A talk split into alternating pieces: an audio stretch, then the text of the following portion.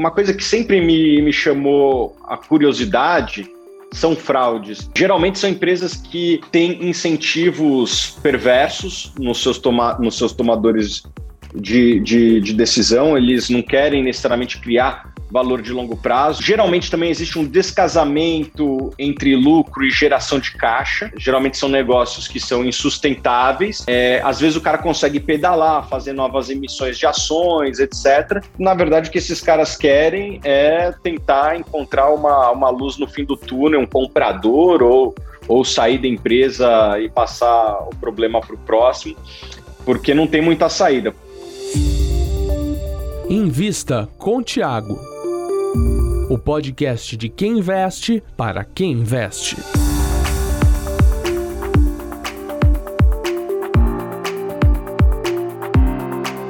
Olá, ouvinte do Invista com Thiago Podcast do Thiago Reis, um dos principais do mercado financeiro brasileiro. Eu sou Lucas Goldstein, estou sempre na companhia do fundador da Suno, o Thiago Reis. Olá, Thiago. Tudo bom, Lucas? Sempre um prazer enorme estar com você, com os nossos ouvintes e também com os nossos convidados, sempre muito especiais. Estamos desta vez com o Renoir Vieira, parceiro do Thiago de Vida e também de gestão, né? Olá, Renoir. Tudo bem? Prazer estar tá aqui. Tiago hoje ele é analista, mas o Renoir é gestor. Eu quero saber de você qual área do mercado você está e como é que é o seu dia a dia. Ah, essa é uma boa pergunta. Eu tô num family office.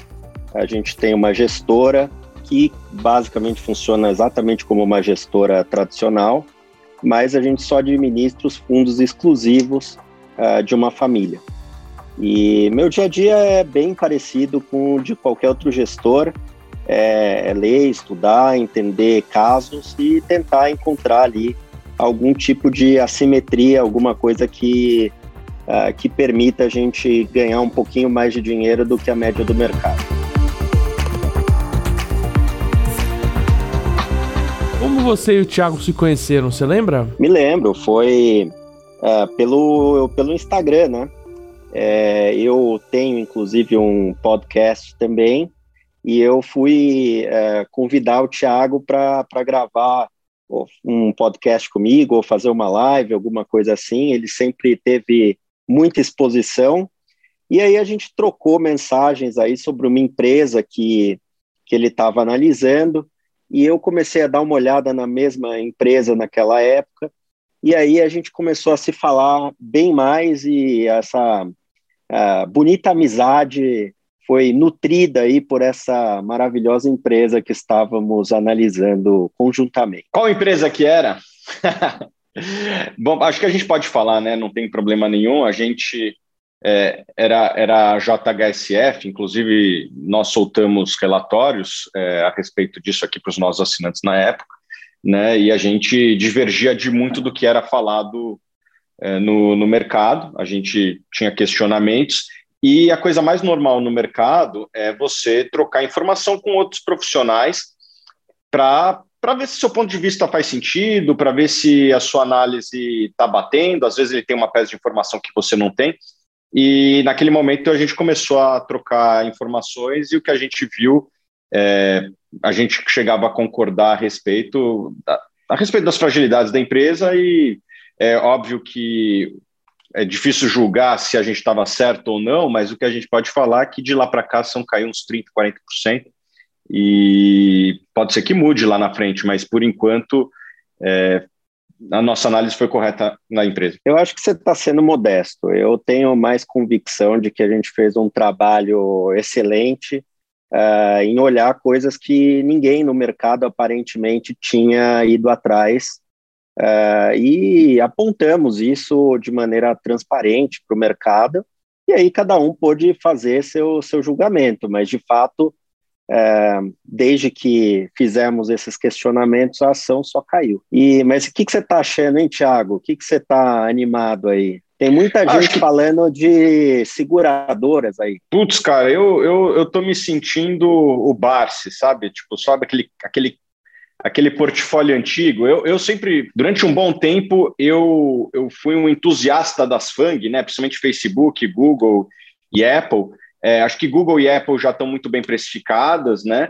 É, o Facebook acho que ainda é uma oportunidade.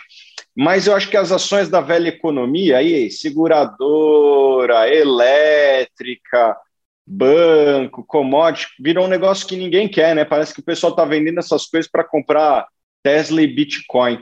E eu acho que teve algumas empresas que geram muito caixa, estão muito baratas e que não estão nesse tiroteio da, da disrupção, entre aspas, aí, né? Porque realmente tem empresas que, que beleza, tem que estar tá barata mesmo, porque elas são que nem máquinas, empresas de máquina de escrever. Né? É, as empresas de máquina de escrever, em algum momento, chegaram a negociar três vezes lucro e depois viraram pó. Né? Por quê? Porque foram substituídas por outras tecnologias. Agora, seguradora, eu acho que é um bicho que veio para ficar. É, elétricas também. É, então, eu estou muito apaixonado pelas empresas de, de eletricidade, cara. Eu acho que eu estou tão otimista que eu acho que o cara que comprar índice de elétrica, né, o IEEX, acho que nem tem, não deve ter ETF dele, né? Não sei se tem algum fundo passivo dele, mas enfim, você pode comprar elétricas, eu gosto de todas, cara, das privadas até as estatais, é, reconhecendo que as estatais têm mais risco, né? Mas eu estou apaixonado por elétrica, eu acho que tem várias aí que vão pagar 8, 9, 10% de dividend yield ano que vem, num mundo que os juros estão próximos de zero e que, e que é, o crescimento ele vai ser modesto, você conseguir um ativo lá seguro ganhando 10% de yield, não é um mau negócio. Eu estou muito apaixonado aí pelas empresas elétricas no momento. Eu concordo com você, eu gosto bastante de elétrica, já discutimos isso outras vezes. Um, eu acho que se as pessoas soubessem fazer cálculo de TIR, uh, provavelmente as elétricas iam ter uma demanda muito maior do que estão tendo, e, na verdade, é, toda essa questão aí de alta de, da taxa de juros longa nos Estados Unidos está fazendo com que as pessoas é, rotacionem o portfólio, é, saindo de growth, de tech, para velho. E isso é uma coisa que está acontecendo lá fora também, né? E essas empresas aí são as empresas tradicionais de velho. E você gosta de um case também que é controverso, né? Que a gente fez lá no Clubhouse outro dia, é, e você falou de, de tabaco. Tabaco, acho que no, lá fora, é, no Brasil não temos nenhuma empresa de tabaco, então fui olhar as empresas de fora, né? E tabaco está acontecendo a mesma coisa, né? É, talvez até potencializado por essa, esse efeito manada ESG, né? Assim, o pessoal é, paga múltiplos maiores ali na Suzano, porque é uma empresa que, que a gente até recomenda, recomendou aqui na Suno, mas assim, é uma empresa que tem emissões neutras de carbono, etc., e está mais alinhada com os princípios de ESG, mas na verdade é uma fornecedora ali para a indústria de tabaco, né? As embalagens, o próprio cigarro vai muito papel, e as pessoas, às vezes, me parece que esse movimento de ESG o que elas querem é lavar as mãos e não e, e não ter e não resolver a... e não resolver o problema, né? Porque se o cara fosse ativista mesmo desse jeito, ele ia falar: Suzano, para de vender papel ali para a indústria de tabaco. Suzano, para de vender aí embalagens para para Apple que escraviza pessoas na Ásia, né? McDonald's. Enfim, acho que é para o McDonald's que, que entope as veias as aí do, do cidadão, da, das pessoas com gordura. Então, então eu acho que esse movimento ESG ele ainda é meio, ele é meio hipócrita em algum, em algum, em algum, em algum tom aí, né? E na minha opinião, e eu respeito quem tem opinião contrária, é, eu não, não tenho problema de investir em tabaco, né? Eu acho que quem consome está muito consciente, né? As próprias embalagens fazem um, uma propaganda bastante negativa a respeito da, da, das condições do produto, e acho que todo mundo tem um vício na vida, né? Às, às vezes é um, é um cigarro, às vezes é uma cerveja, às vezes é um uísque, às vezes é algumas coisas mais pesadas até. e assim, e até curioso, né? Porque o pessoal prefere investir em maconha do que do que tabaco, né? É, enfim, que também tem seus males, talvez tenha seus benefícios, não sou, não sou cientista Às aqui. Às vezes o cigarro mas o sem é, nem filtro tem, né? Exato. É, não estou aqui para, não sou médico, não sou, não sou cientista, estou aqui só para analisar o investimento. E o que eu vejo aqui é que é uma indústria que, por incrível que pareça, ainda consegue crescer seus lucros, né? É, paga bons dividendos, competição não não está entrando, né? Vários mercados sendo atacados de todo tipo de competição por todos os lados e a indústria de cigarros não tem novos então, entrantes. e o, então, e o Ju? E o Ju, não é um. Eu acho que são públicos diferentes, cara. Não, não, não, tenho essa impressão. É, algumas das empresas de tabaco in, investem nessas, nessas tecnologias, então, de certa forma, elas já estão com um pezinho em cada canto. E uma coisa que, que eu acho que, que essa empresa de tabaco tem, que pode ser usado em algum momento, é, é uma capilaridade de distribuição, né? Eu acho que tem poucas empresas, por exemplo, no Brasil, você vai vai num boteco no interior do Acre, cara, vai ter um cigarro, vai ter uma cerveja da Ambev, vai ter uma Coca-Cola, né? Então, essa empresa tem uma capilaridade de distribuição que talvez possa ser usada para alguma coisa no futuro. Não, sem dúvida. Eu acho que essa, essa capilaridade aí ela tem muito valor é, até para outras para outras aplicações eventualmente, né? É, mas eu, eu concordo com você em parte. Eu não sei se eu sou tão otimista com tabaco, mas, um, mas com elétricas eu, eu concordo, e também com energia, as empresas aí de, de energia em geral, né, tipo petróleo, gás natural, etc, etc. Eu também sou otimista. Agora, o que todo mundo pergunta para a gente, Thiago, e especialmente para mim, não sei se te perguntam também, é, é como detectar problemas é, em empresas. Acho que a gente ficou com essa marca aí depois desse caso que analisamos.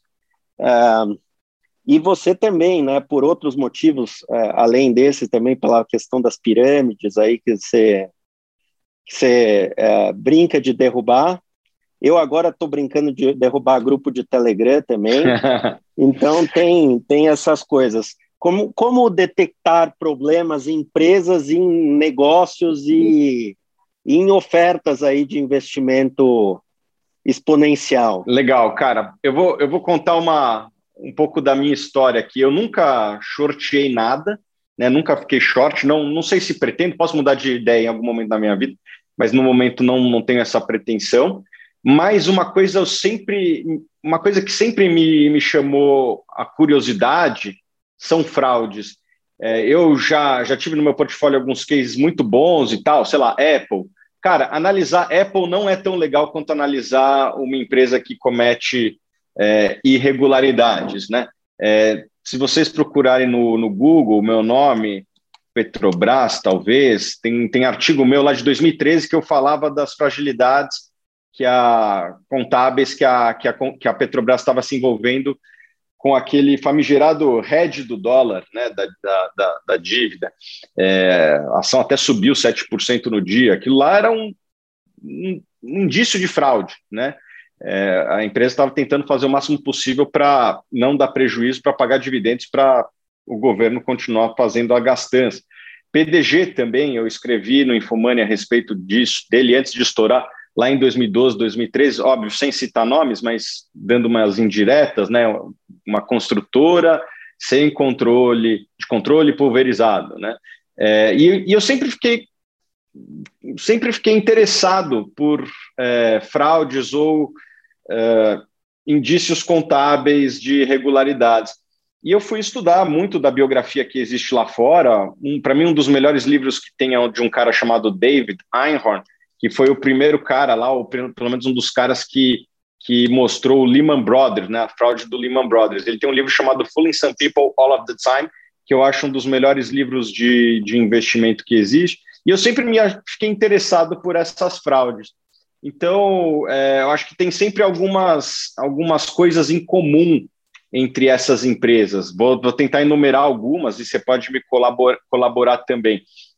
É, geralmente são empresas que têm incentivos perversos nos seus, toma nos seus tomadores de, de, de, decisão, eles não querem necessariamente criar valor de longo prazo, eles, eles estão dispostos a tomar decisões que inflam resultados de curto prazo, seja inflando mesmo operacionalmente, seja inflando contabilmente. Né? Então, são incentivos perversos que geralmente é, influenciam a tomada de decisão dos gestores da empresa. É, um, geralmente também existe um descasamento entre lucro e geração de caixa, né? Isso pode ser uma coisa uma coisa comum, e daí depois tem um monte de casos que, que, que a gente pode falar que tem suas peculiaridades. Mas eu diria que essas são algumas é, da, das peculiaridades das fraudes, né? Geralmente são negócios que são insustentáveis, mas é, às vezes o cara consegue pedalar, fazer novas emissões de ações, etc. E, na verdade, o que esses caras querem é tentar encontrar uma, uma luz no fim do túnel, um comprador, ou, ou sair da empresa e passar o problema para o próximo, porque não tem muita saída. Quando você começa um negócio torto, é, é meio que nem uma mentira, né? Você tem que aumentar, contar uma nova mentira para porque você foi pego na primeira. E daí a mentira vai ficando cada vez maior, maior, maior, e a fraude é uma grande mentira. O problema é que no mercado, né? Uh, às vezes aparece uma fraude que, que se, digamos, conserta. Né? Uh, assim, cê, aliás, tem várias dessas empresas, de startups, etc., que os caras captaram um monte de dinheiro falando que iam fazer uma coisa, aí no meio viram que aquilo lá não ia funcionar, ou talvez alguns já até soubessem que não ia funcionar desde o princípio, mas a história é bonita, tal, tem gente querendo colocar dinheiro nessa história, e aí depois com o dinheiro o cara se reinventa, né? Então tem essa, tem isso, é a minoria dos casos, né? Mas tem empresas aí, inclusive no Brasil, que eh, tiveram por anos a beira de, de quebrar ou de entrar em recuperação judicial, etc mas o cara foi pedalando ali, fazendo follow-on e contando história e tal, e conseguiu é, sobreviver. É, e nos Estados Unidos tem a Tesla, né, que você, aliás, queria shortear aí um tempo atrás. ia ser seu primeiro short. É, não, na verdade eu até chamei o Roxo, que é outro amigo nosso, falei, cara, se eu for shortear, eu vou, eu vou fazer através de opções. É, por quê? Porque eu quero ter uma perda limitada, né? O problema do short, é, na minha opinião, Renoir, não sei se você concorda comigo, é que se você tiver errado, você perde tudo e mais um pouco, né? É, em ações, quando você compra uma ação, você pode até estar errado. Você comprou lá ações da OGX, você botou 100 mil reais na OGX, virou pó, mas pelo menos você só perdeu até o chão, né? E se você acertar, vamos supor, você compra uma Unipar, uma Magazine Luiza, etc., o, o céu é o limite. Né? Então, o, o, trade-off é muito positivo para quem, quem, quem fica comprado em ações. Para quem fica vendido, é o contrário. O máximo que você, você consegue é ir para o zero, ou seja, praticamente dobrar seu capital, a não ser que você use derivativos. É, e se você estiver errado, você perde tudo mais um pouco e você vai perdendo mais e mais patrimônio. Então, inclusive, eu citei ali o David Einhorn, que eu acho uma das mentes mais brilhantes dos investimentos, mas que o fundo dele foi muito mal justamente porque ele estava short na, na Tesla, que foi uma empresa que, na minha opinião, fez vários desses follow-ons e, e, conseguiu se consertar. Vai, é uma empresa que até hoje acho que não deu lucro, se somar toda a sua história. Não, né? não, não deu nunca lucro. deu lucro, nunca deu lucro. Deu e, lucro é, em função de crédito de carbono, etc., mas é. lucro realmente operacional nunca aconteceu. Enfim, olha só, eu até concordo que o Einhorn estava certo na sua tese, mas o papel subiu. Veio a turma do, da GameStop, lá da Robinhood, leva o papel para um, um patamar maluco e você que até fez uma análise certa ou não, acaba, acaba se dando mal. Então, eu, eu gosto muito de estudar casos de fraude, mas eu não gosto de, de me envolver de com elas por conta isso. desse Exatamente. Eu, eu já não, eu gosto, eu acho divertidíssimo, é, mas realmente é uma. É, eu, eu digo que eu gosto de ter um trem vindo na minha direção o tempo todo. Né? Então, quando você está short, essa é a sensação. Você tem um trem vindo é, é, atrás de você o tempo todo e você tem que correr um pouco mais rápido que ele. E, e geralmente, né, nesses casos em que tem fraude, ou mesmo que a empresa é, é sabidamente é, é, tem problemas, né, assim, se conhece os problemas e tal, é, em geral, né, o management e, e, e o, o, uh, enfim, a estrutura toda da, da empresa ela é feita para se defender um pouco, né? Então, a gente está trabalhando em outro caso juntos e a gente vê que tem dificuldades às vezes, né? Porque é, a empresa é feita para se defender ali e tal, e muitas vezes os executivos acabam conseguindo levar as coisas adiante contando uma história bonita, não, calma, é, olha o guidance aqui, a situação agora está ruim, mas olha o guidance, o futuro é melhor, tal. Então isso é muito difícil de fazer o short, porque se além de estar tá certo, ainda tem que garantir que o mercado vai comprar a sua tese, né? Exato. Conta aí a sua nova batalha aí, Renoir. Ah, é, bom, eu estou agora batendo, você sabe que agora eu sou a Suíça, né, do mercado financeiro, não entro mais em treta, só as humanitárias. E e a última é é uma é uma menina que tinha um grupo aí no Telegram para dar calls de opções. Só que ela dava calls em opções que não tinham liquidez nenhuma, tipo VEG. É, se você abrir seu home broker aí, escolher qualquer série de VEG, vai ter tradeado, sei lá, 5 mil opções de VEG, um negócio assim. E no grupo dela tinha, tinha duas mil pessoas. E para piorar, ela ainda fazia aparentemente um front running. Ela avisava num grupo separado, que só tinha os amigos dela, acho que tinha seis pessoas, e depois ela avisava os assinantes dela, 2.300 assinantes, que aí faziam só pela sua entrada as opções que ela estava comprada já subirem, né? Então, é, esse é o tipo de coisa que acontece e que é uma pena, porque você vai ver a base de assinantes dela, claro que tinha gente de mercado e gente sofisticada. Mas a maioria era o pessoal que não tem muita educação financeira, né? É, entrou na bolsa o ano passado. Aliás, a própria a própria moça lá entrou no, no, é, no, no mercado em março do ano passado, não faz nem um ano. E você também tá, tá numa disputa aí com uma empresa listada também, né? Tô com uma disputa aí com, com o Enjoei. Eu uh, tô com essa disputa com eles aí uh, porque eles têm aí, uh, na minha avaliação, cerca de, de 80% da receita do Enjoei vem de produto falsificado. Eu sei que a gente discorda desses números, vocês fizeram uma avaliação aí também, né? E, e para você o número é bem mais baixo, né? Não tem tudo isso. Uh, mas uh, o fato é que tem muito produto falsificado lá dentro e é uma empresa que infelizmente não está é, se pautando pela legalidade, né? É, a, a, atuação deles é completamente fora do que você poderia esperar de uma empresa de uma empresa listada é, na bolsa e tudo.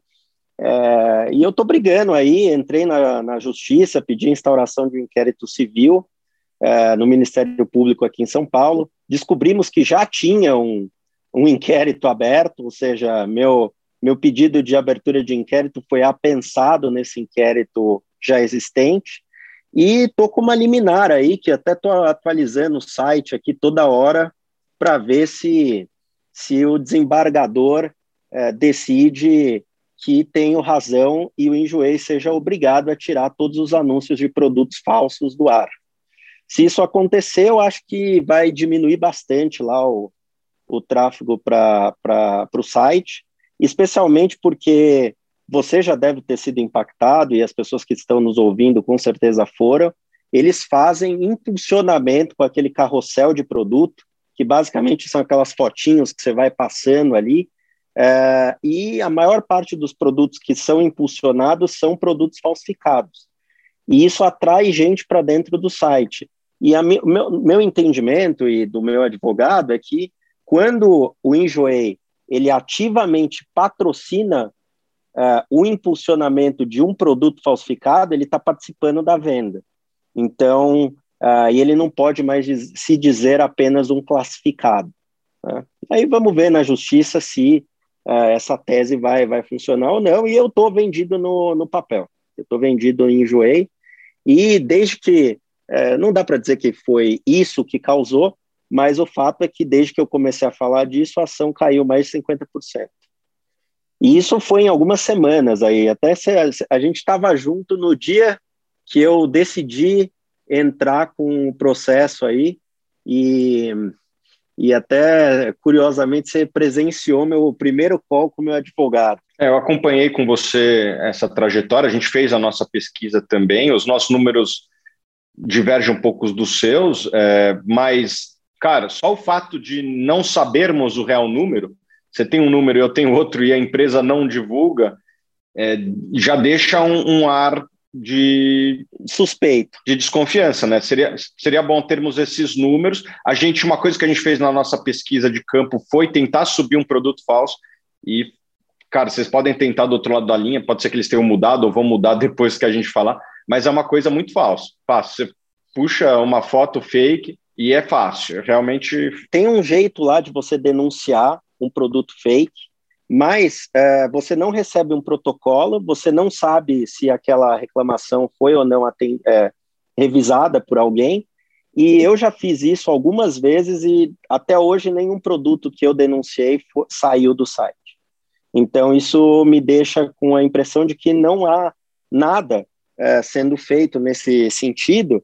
E na realidade, Thiago, eu vou além. Eu digo que é, o Enjoei era uma empresa que estava crescendo, que crescia e tal, mas para fazer o IPO aí, você vê que claramente teve uma, um crescimento muito significativo aí dos números, e a minha impressão é de que eles uh, deixaram de fazer essa curadoria de maneira mais uh, uh, diligente para que os números pudessem aumentar mais rápido.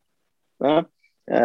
eu acho que é isso que, no fim, vai, vai acabar sendo uh, demonstrado aí ao longo desse processo, que infelizmente vai ser longo, mas estamos aí para o longo prazo, né? A, a, empresa tem se manifestado de alguma forma? Eu não tenho, eu não tenho visto. Não, a empresa não se manifestou de nenhuma forma. Eu entrei em contato com eles, uh, pedi para pelo menos que eles dessem uma uh, uma estimativa de quantos perfis eles bloquearam nos últimos 12 meses, né? Porque aí a gente poderia de repente, com base aí na, no número de anúncios, ter uma ideia se eles realmente estão fazendo alguma coisa, né? Porque, é, dada a proporção muito elevada de, de anúncios, né? Se você clicar hoje em um anúncio do Enjoei, entrar lá no site, fizer uma busca aleatória e clicar em um anúncio lá, a probabilidade maior é de você cair em um anúncio falso, né? Então, se eles estivessem pelo menos aleatoriamente checando os anúncios, eles estariam tirando muitos anúncios por dia e bloqueando muitas contas por ano. Seria isso que eu esperaria, mas nem isso eles, eles uh, quiseram uh, responder, e na verdade responderam de maneira bastante genérica, dizendo que todas as informações relevantes estavam disponíveis no site do RI e no site da CVM. Se limitando a dizer isso, eu achei uma atitude bem ruim da empresa, acho que até uh, e aí aqui até faço um, uma, é, talvez uma, é, não uma correção, mas digo que até a JHSF foi mais aberta em relação aos seus números do que o Enjoei. E, Renoir, vamos falar de coisa boa. O que, que você está comprando aí que você está otimista? Cara, eu estou bastante otimista, como você, com elétricas. É, eu acho que tem uma TIR muito boa. É, eu estou é, pessimista com varejo, mas estou bastante otimista é, com Facebook também, assim como você.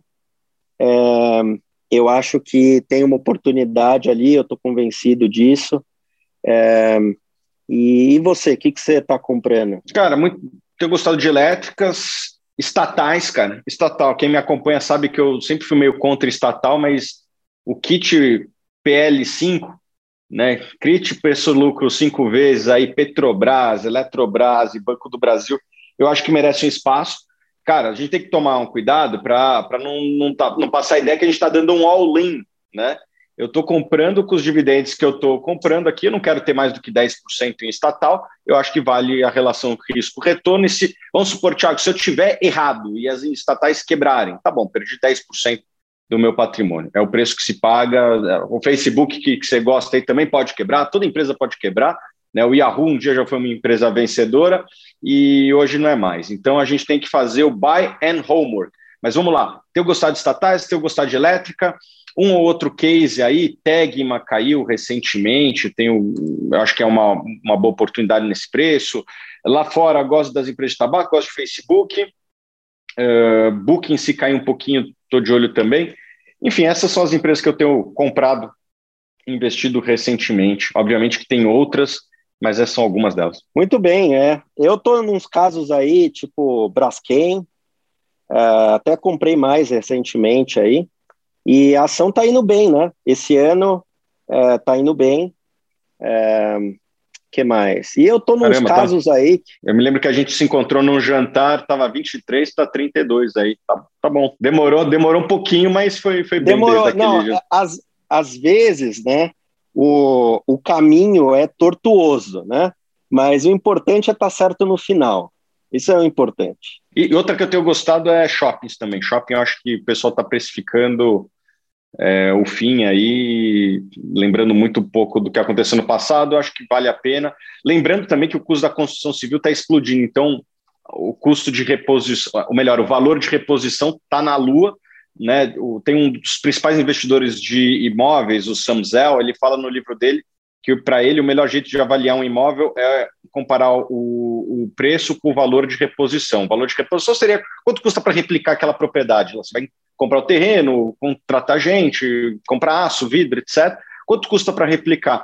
E o custo da construção civil está tá bem alto aí, né? A inflação da construção civil deve estar tá subindo uns 20%, 30% em relação aos 12 meses passados, e a ação hoje está mais ou menos no mesmo patamar do, do ano passado. Então, eu acho que quem, se você não comprar shopping agora, é porque você nunca vai comprar. Eu acho que esse é um dos melhores momentos da história para comprar. Se você não comprar agora, tudo bem, mas é porque você nunca vai comprar, porque acho que é o maior gap entre preço e valor de reposição que eu me lembre. Eu concordo com você, inclusive vou seguir essa sua recomendação. Quem investe em renda variável pode ganhar mais, mas é obrigado a declarar no imposto de renda os resultados das suas operações. Para salvar a sua pele, a Suno preparou um guia gratuito para você declarar sem medo do leão. Link na descrição deste podcast.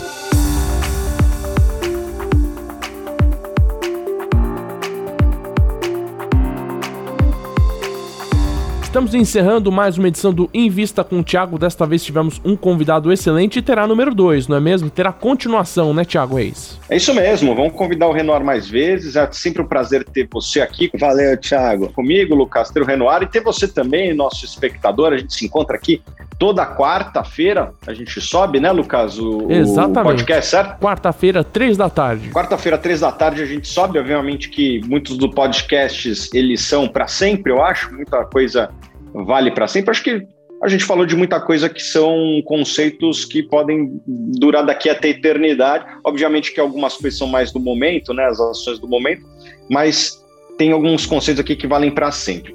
Foi muito legal ter o Renoir aqui conosco e a gente se vê na quarta-feira que vem. Tchau.